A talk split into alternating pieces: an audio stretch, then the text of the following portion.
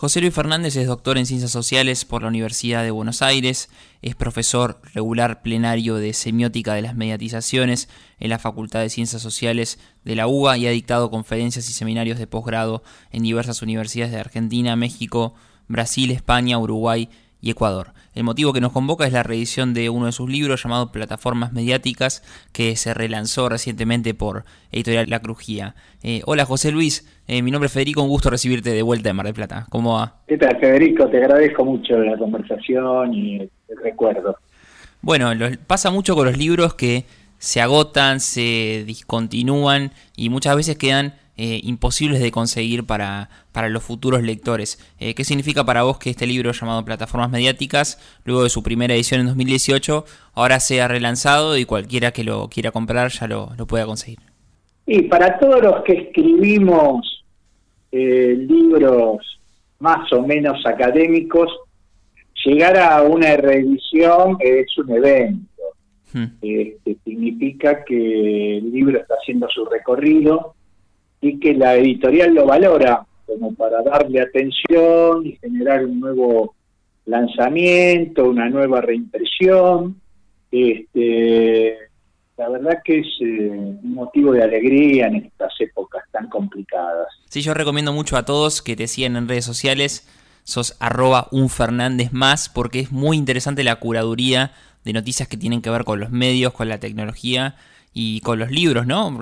Por ejemplo, llegué a través tuyo a una nota eh, de la escritora Isabel Allende que decide ahora firmar sus libros con un brazo robótico, así que es muy interesante siempre enterarse de lo nuevo a través tuyo. Y en el libro Plataformas Mediáticas es interesante cuando vos hablas de WhatsApp, que donde muchas plataformas disputan a otras plataformas, de repente WhatsApp, que es completamente eh, gratuito para, para los usuarios, le empieza a disputar terreno a la telefonía fija. ¿Crees que esa es una de las grandes batallas que vamos a ver en retrospectiva en los futuros años?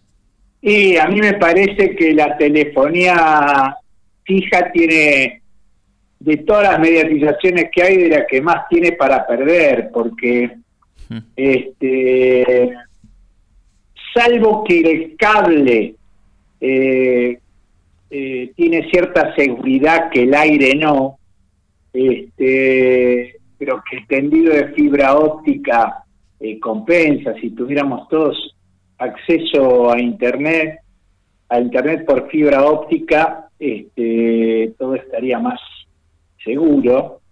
Eh, pero yo creo que la telefonía es un campo eh, del que nació el smartphone y que WhatsApp, que en realidad nació para pelear este, con el chateo, un mm. espacio este, de comunicación más bien interindividual y escritural, este es un ejemplo de plataforma que va creciendo, diversificándose, en buena parte este, eh, acicateado por el uso que los usuarios hacen de otras plataformas de voz. Mm. Entonces WhatsApp incorpora la tecnología y al mismo tiempo se va convirtiendo en una especie de plataforma que compite en algo con Twitter. Es, esa tensión ¿no? entre lo interindividual y esa no es masividad en el sentido que de un medio broadcaster como la radio, la televisión, que no sabe quiénes son este, tus eh, oyentes o seguidores o interlocutores, en cambio, los usuarios de WhatsApp enseguida se dieron cuenta de que tiene esa capacidad de armar grupos que todavía la plataforma limita este, todo, pero eh, vos publicás este, algo en Facebook en Twitter y tenés 10, 20 este, testimonios de que alguien te escuchó y que te hizo un comentario. En cambio, si tenés una lista de contactos telefónicos de 300, 400 integrantes, este, ya tenés una audiencita, digamos, para ciertos temas este, vinculados especialmente al trabajo, pero también a mí me llega eh, información por mi WhatsApp, este, me llega información bastante parecida a la que me llega ahora por Facebook o Instagram, ¿no? Este, refranes, perritos, comidas, hijitos, este, mascotas, todo eso llega. Entonces ahí es una de las cosas fascinantes. Leí especialmente esa zona para ver cómo el libro resistía o no este, el paso de dos o tres años y me parece que lo que se habla de WhatsApp y lo que se habla de Facebook, a pesar de que son plataformas muy dinámicas, eh, el libro permite comprender y avisorar recorrido. Otro de los conceptos muy interesantes del libro es la Big Data, ¿no? Como esa llave que le permite a los políticos ganar elecciones, a las aplicaciones dar eh, más o menos certeras recomendaciones. Cuando hablamos a propósito de, tu otro libro, Vidas Mediáticas, eh, vos me decías, el algoritmo de YouTube no la pifia tanto conmigo como si el de Netflix. El de YouTube encontró un gusto muy parecido al que yo verdaderamente tengo, ¿no? Me recomienda cosas mejores. Y es muy interesante cuando en este libro reeditado, en la página 133, eh, no hablas de navegar, o sea, desarmas el concepto de navegar en Internet, que a priori es un concepto pasivo, para hablar de surfear. Eh, decís, el navegante debe surfear, discriminar entre noticias falsas, seleccionar videos musicales con riesgo de mala calidad, publicidades absolutamente ajenas o redundantes. ¿Crees que eh, los navegantes de Internet ya no son, no están tranquilos esas aguas y ahora deben surfear en, entre un mar de basura, en noticias falsas? ¿Cómo ves ese comportamiento? Sí, a mí me parece que el libro tiene algo este, que a mí me gusta, que plantea desde el principio el tema que las plataformas no son un Estado. Hoy discutía por Twitter, conversaba, hmm. no, no, no, no estábamos en desacuerdo con Escolar y en Twitter sobre el tema, él posteó sobre la guerra de plataformas. La guerra de las plataformas lleva 10 años, según Carlos. 10 hmm. años es muy poco tiempo, estamos todos aprendiendo. Y por ejemplo, ese capítulo sobre WhatsApp este, que mencionaba vos recién muestra que de acuerdo a lo que yo conozco de mediatización del sonido, la plataforma no tiene idea de este, qué tiene de bueno y qué tiene de malo de mandar un mensaje de audio. Entonces uno, entre las cosas que tenés que surfear, es que te llegan mensajes de audio cuando vos estás en intercambios escriturales o te llegan mensajes informativos sobre temas que este, vos no necesariamente tenés idea siquiera de qué se trata. El sueño de que el Big Data y los algoritmos este, entienden eh, más de lo que vos te entendés, es eso, es un sueño. Si bien en estos años se ha avanzado, a los Big Data le falta, a los Big Dateros, les falta muchas ciencias sociales y mucha ciencia del discurso para continuar su camino de sofisticación. Entonces, eh, me parece que eso tiene, el libro no fue pensado como vidas mediáticas, como una búsqueda de construcción de un campo teórico, sino como la búsqueda de encontrar un lenguaje común entre los diseñadores, los usuarios este, y los que trabajan en el mundo de las plataformas, que yo los veo así, pensando que Facebook es una cosa, WhatsApp es una cosa, mientras las plataformas cambian bajo sus ojos y solo algunas de sus propuestas de rediseño son exitosas, un montón de ellas no lo son. Carlos Escolari es quien hace el prólogo y dice en, la primera aproximación al texto que las plataformas son un continente. ¿Cómo podrías explicarlo brevemente? Y ahí también se dice, son contextos, o sea, el mundo de las plataformas este, no es un mundo parecido al de las plataformas petroleras, un punto en medio de un océano. Eh, son fenómenos complejos cuyos límites, a pesar de que teóricamente se podrían establecer, es imposible por su densidad y su extensión, y tienen como interés que funcionan como contextos de vida social. Eh, no es que uno hace en Facebook o en Twitter eh, cosas que jamás haría en otro lado como a veces se piensa. Algunas cosas sí y algunas cosas no. Y en muchas actividades, Twitter o Facebook, de acuerdo, o WhatsApp, de acuerdo a los diferentes usos este, que le dan los usuarios, se parecen a veces a bares, a veces a clubs, a clubes sociales y deportivos, mm. a veces se parecen a teatros, a veces se parecen a oficinas o aulas de la universidad. Eh, quiero decir, eh, mucha de la vida social que antes se hacía cara a cara, ahora se va está haciendo en plataformas. Y hacerlo en plataforma no es lo mismo que hacerlo cara a cara, por lo tanto implica un aprendizaje.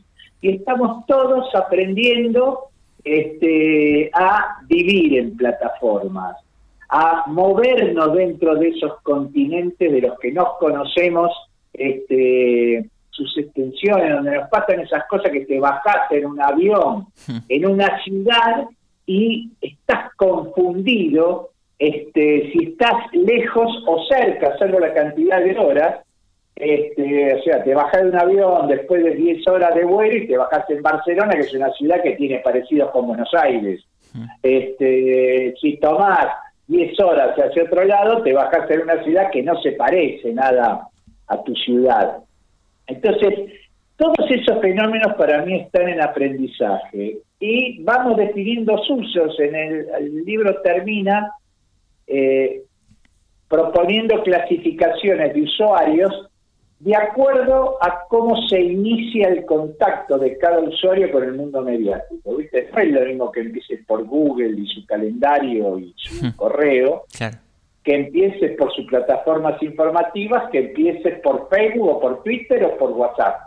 Este, al tomar esa decisión de empezar ahí, se puede postular que sos un tipo que privilegia un campo de, de tu vida social y cultural más que otros. ¿Entiende? Eso me parece que es una de las cosas interesantes que están pasando en, la sociedad de plataformas y que estamos aprendiendo a movernos en ellas. Hay una discusión muy interesante de los escritores sobre si existe la literatura en las redes sociales, sobre si un posteo, un tweet, una, una frase de Instagram es realmente literatura. Y, te pregunto, eh, en tu campo de investigación, si crees que se puede reflexionar sobre los medios de comunicación, en los medios de comunicación, porque además de publicar libros, sos un activo comunicador y difusor de tus ideas a través de las redes sociales, así que te pregunto si crees que se puede analizar a los medios desde los medios.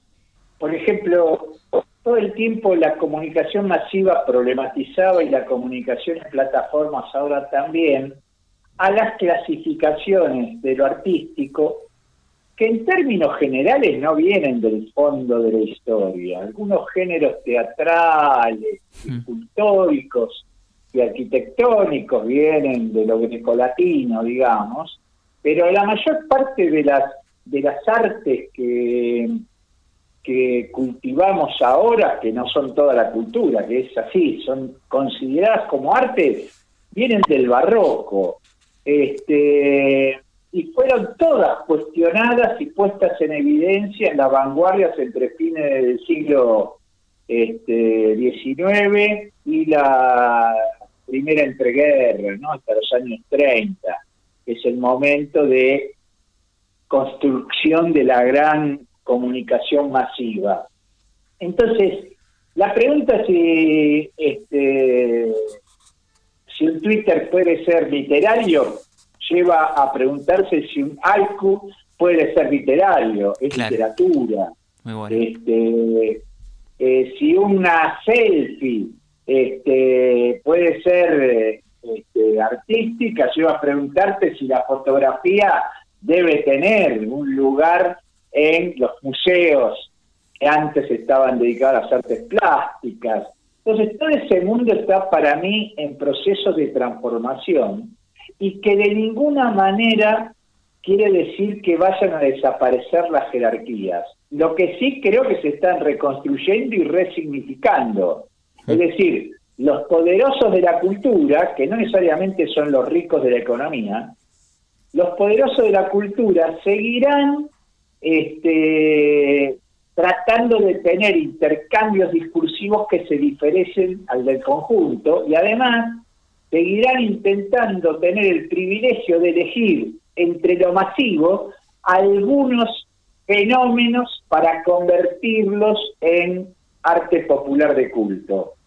Entonces, ese fenómeno me parece que es muy posible que siga por una razón sencilla, porque en términos generales los operadores de esos sistemas y los que investigan sobre esos sistemas no son demasiado conscientes de estos juegos del poder real dentro de lo simbólico, por decirlo así. Eh, en otro de los capítulos del libro eh, hablas de las interacciones múltiples y de, por ejemplo, cómo eh, grandes cadenas de televisión conveniaron o acordaron, por ejemplo, con Twitter para que reproduzca alguno de sus contenidos. Así que te pregunto si es necesario en 2021 en Argentina eh, tener televisión, ¿no? O cada uno de los contenidos que veíamos en la televisión podemos verlo, verlos más segmentados o ver esa parte que nos interesa, por ejemplo, sin publicidad. Mira, yo que dentro de todo estoy bastante especializado, estoy en un momento que estoy de tomar esa decisión. Mira. Lo que te puedo asegurar es que no hay ninguna decisión que no tenga pérdidas.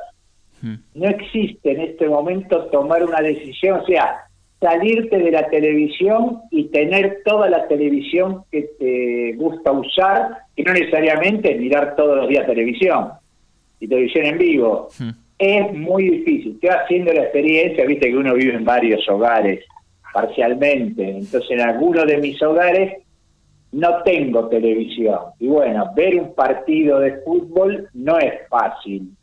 Este, así como ya no es fácil verlo en, tu televisión eh, con un cable normal, digamos. Entonces, eso está sufriendo una transformación que la idea de convergencia, que es lo que facilita la idea de que no tenés televisión, pero la televisión te llega igual, convive cada vez más, que es una idea bastante trabajada en el libro, con la de divergencia. Están pasando cosas que aglutinan junto con cosas, fenómenos sociales, mediáticos, comunicacionales, que aglutinan junto con fenómenos comunicacionales que dispersan, que disgregan, este, hoy hablaba Scolari de fenómenos centrífugos y centrípetos. Hmm. Entonces, toda decisión que se tome ahora será parcialmente exitosa y parcialmente fastidiosa. Y hoy vemos que a lo mejor contratar eh, internet por cable, si vivís en una zona que tenés acceso solo con mucha velocidad, es mucho más barato que contratar un cable promedio este, que incluya este, Internet. El día que la mayoría tengamos solo Internet, Internet no va a ser barata. Este, salvo que sea como para mí tendría que ser, y no porque sea así socialista automático, creo que este, Internet eh, debe, debería ser un servicio este, de alcance masivo, digamos. Hmm. No puede estar, o sea, debería ser un grado cero de Internet.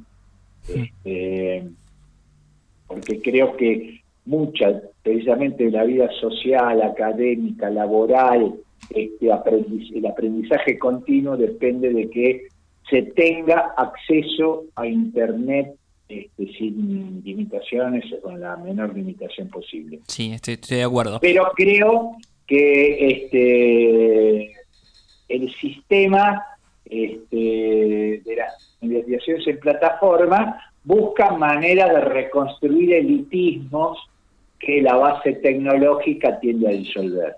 Estamos hablando con el doctor en Ciencias Sociales José Luis Fernández. Es un gusto hablar con él. Seguramente están disfrutando esta charla tanto como yo. Eh, posteé el, la etapa del último libro eh, de este nuevo relanzamiento de plataformas mediáticas y un montón de amigos periodistas se interesaron en el libro, amigas que están que son licenciadas en turismo, están haciendo algunas maestrías vinculadas a la comunicación, también con muchísimas ganas de leerlo. Y te pregunto, José Luis, estamos en un año de elecciones distinto, marcado por una pandemia. Eh, las vacaciones de invierno, habitualmente tenemos en Mar del Plata a todos los candidatos haciendo campaña. Hasta el momento ninguno avisó que va a venir. Así que te pregunto cómo va a ser el papel, por ejemplo, de TikTok, donde vimos a eh, candidatos impensados, por ejemplo, en las elecciones de Perú, bailando, haciendo juegos. ¿Cómo te imaginas desde las plataformas que se van a, reñir estas elecciones legislativas en Argentina? Mira, eh, pasan dos cosas en nuestro sistema político comunicacional, por denominarlo así. Este, por un lado, todos prueban todo finalmente. Y cuando digo prueban, lo digo en sentido estricto, experimentan.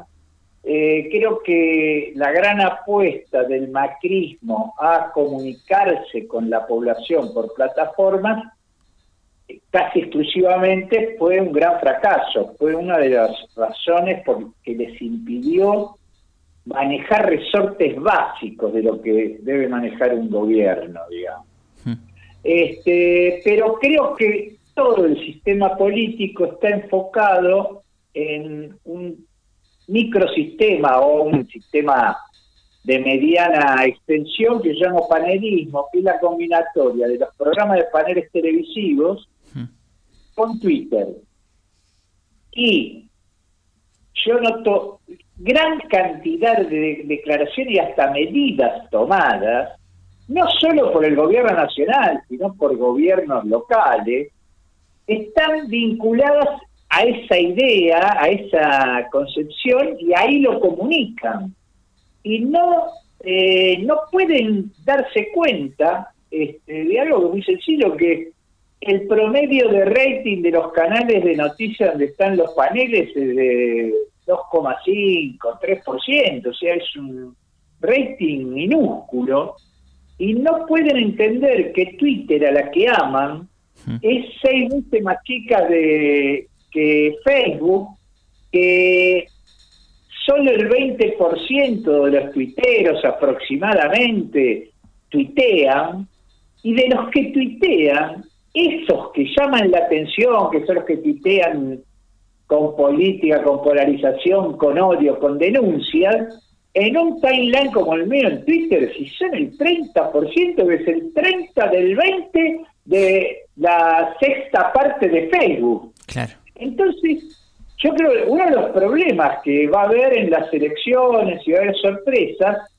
tal vez, o puede haber, o, o mucha abstención, es que todo ese mundo de la política es un circuito que no llega al 20%, 30% de la población. O sea, la comunicación masiva, que tenía otro tipo de debilidades, también sus fuerzas, por lo menos garantizaba una cobertura territorial, dentro de la cual sectores se enganchaban más, se enganchaban menos, se enganchaban en ciertos horarios, se enganchaban en otros, se enganchaban de una manera, se enganchaban de otra. Ahora, esto que te describir, yo no noto que haya conciencia en los consultores que aparecen en esos mismos paneles opinando sobre encuestas, tendencias, movimientos políticos. Entonces creo que hay a la incertidumbre que genera la pandemia, hmm. a la incertidumbre que genera vivir en un país con un 50% de economía informal y altas tasas de pobreza, se agrega la incertidumbre de las relaciones en esta etapa entre comunicación este, de masas, o sea, a la población, y eh, política en términos tanto de elección como de decisión, de toma de, medidas. Entonces, este, creo que va a ser un periodo de alta, periodo de alta incertidumbre, este, el periodo hasta las elecciones. José Luis, te, agradezco muchísimo tu tiempo, tu gentileza de siempre y recordamos el, título de este libro, se llama Plataformas Mediáticas, Elementos de Análisis y Diseño de Nuevas Experiencias, con prólogo de Carlos Escolari, como lo mencionaste hace algunos instantes, y por supuesto bajo la edición eh, muy cuidada de la Crujía, promoviendo estos libros para tener más herramientas y discutir eh, con más con más armas de las cosas que amamos. Así que José Luis, te agradezco como siempre y te mando un fuerte abrazo. Te agradezco mucho a vos, Federico, y a la audiencia. Espero que tengan paciencia para escuchar una entrevista tan larga, pero que a mí me encantó hacerla. Te mando un abrazo. Hablamos con el doctor en Ciencias Sociales por la Universidad de Buenos Aires, José Luis Fernández. Publicó libros relacionados con la comunicación, con las mediatizaciones, que son su gran campo de investigación. Por ejemplo, Vidas mediáticas entre lo masivo y lo individual, que fue el libro por el cual conversamos hace algunos meses y ahora esta reedición, un título que había salido en 2018 llamado Plataformas Mediáticas, fue la excusa para volver a convocarlo y, como siempre, eh, hablar de las cuestiones de su investigación y también de, de, la más pura actualidad, como por ejemplo esta última reflexión sobre las elecciones, que fue muy pero muy interesante. Plataformas Mediáticas de José Luis Fernández.